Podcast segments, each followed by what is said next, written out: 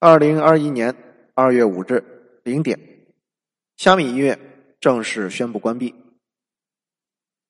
尽管虾米官方表示，他们将依托新成立的音罗平台，持续探索创新，服务音乐人及业内合作伙伴，但是对于像我这样的普通用户来说，停止歌曲试听、下载、评论，无法登录、签到、听日推，已经意味着一切都结束了。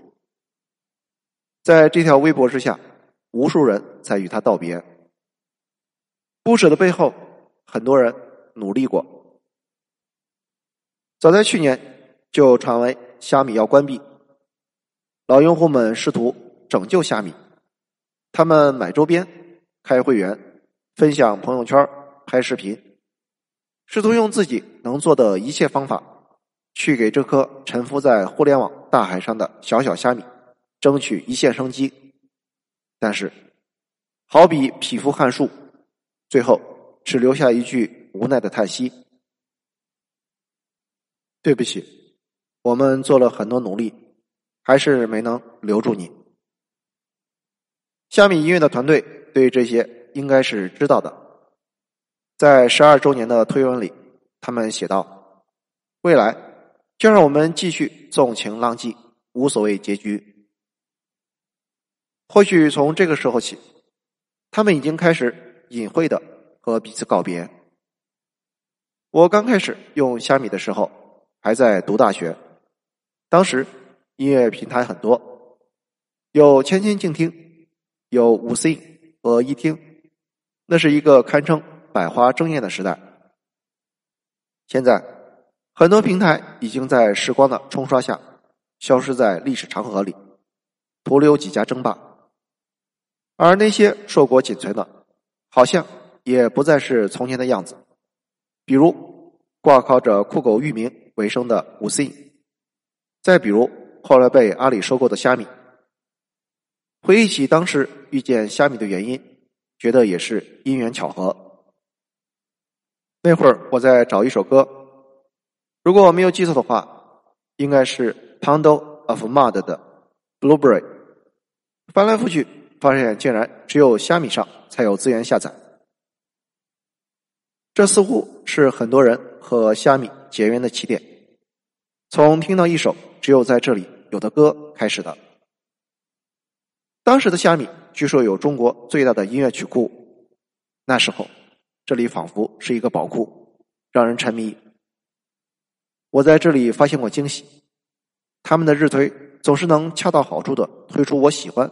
但是没有听过的歌，让我总是怀疑平台算法背后隐藏着世界上的另一个自己。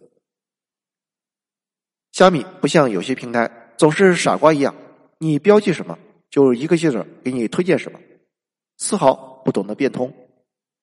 正是因为如此，我得以在虾米上听过很多奇妙的音乐，他们不主流、不大众，但是足够特别，也需要被人听见。他们曾经伴随着我，在辗转反侧、无法入眠的夜晚，在焦头烂额加班的工作日，在无数个失落、迷惘、胆怯的时刻。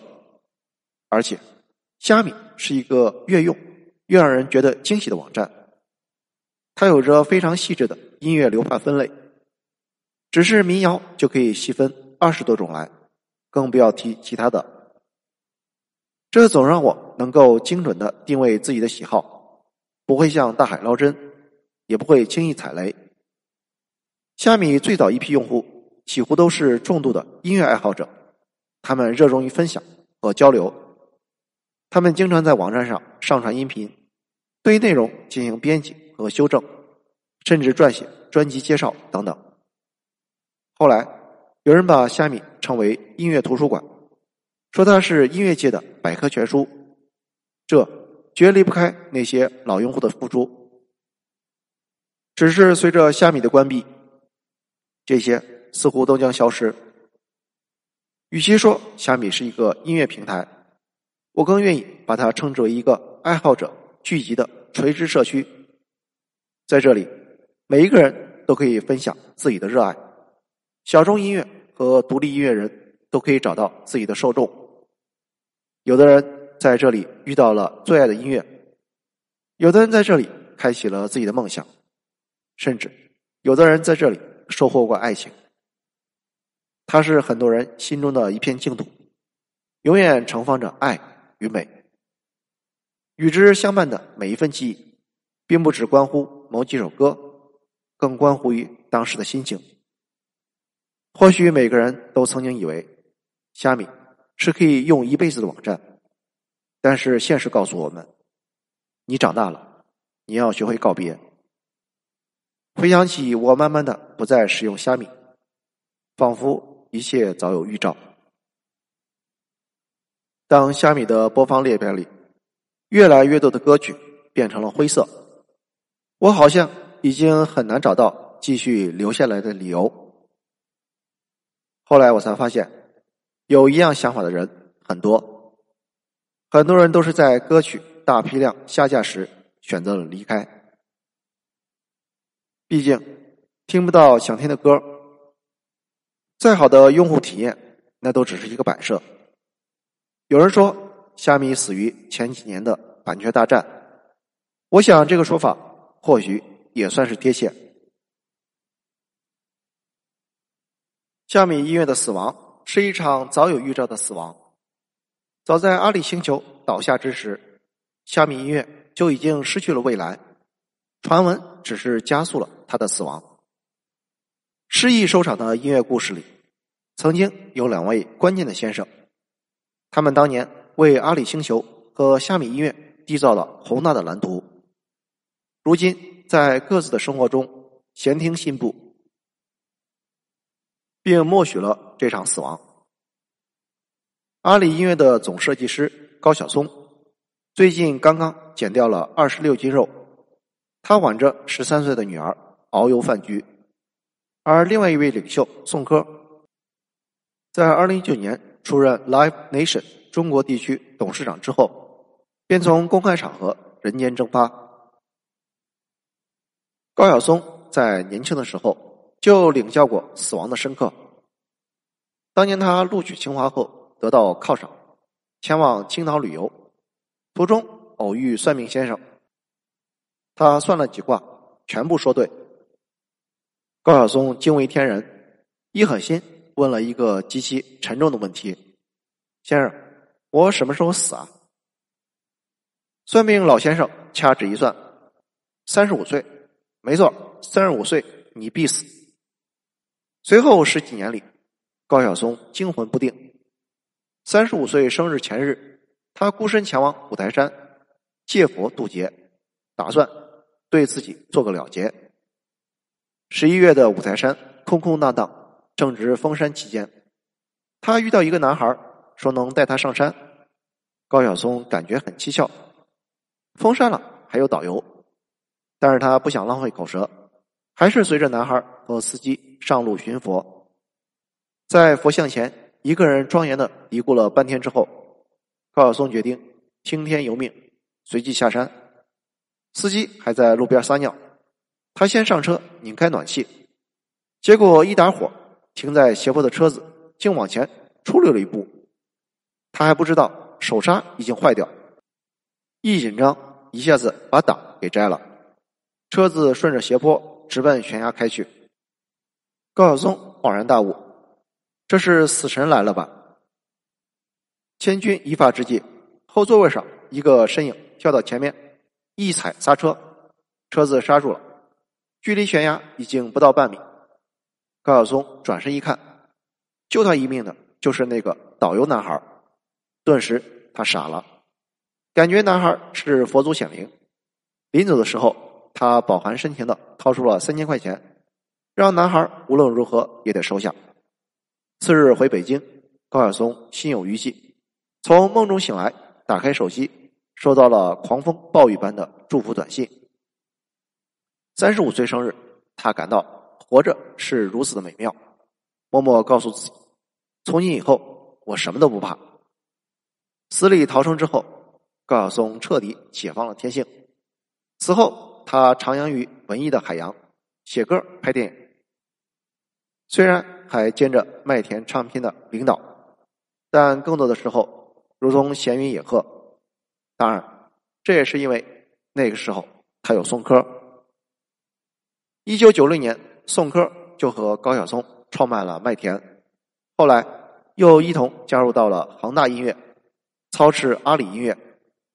他们就像发明飞机的莱特兄弟，好莱坞的科恩兄弟，虽然没有血缘关系，但是在事业上形影不离。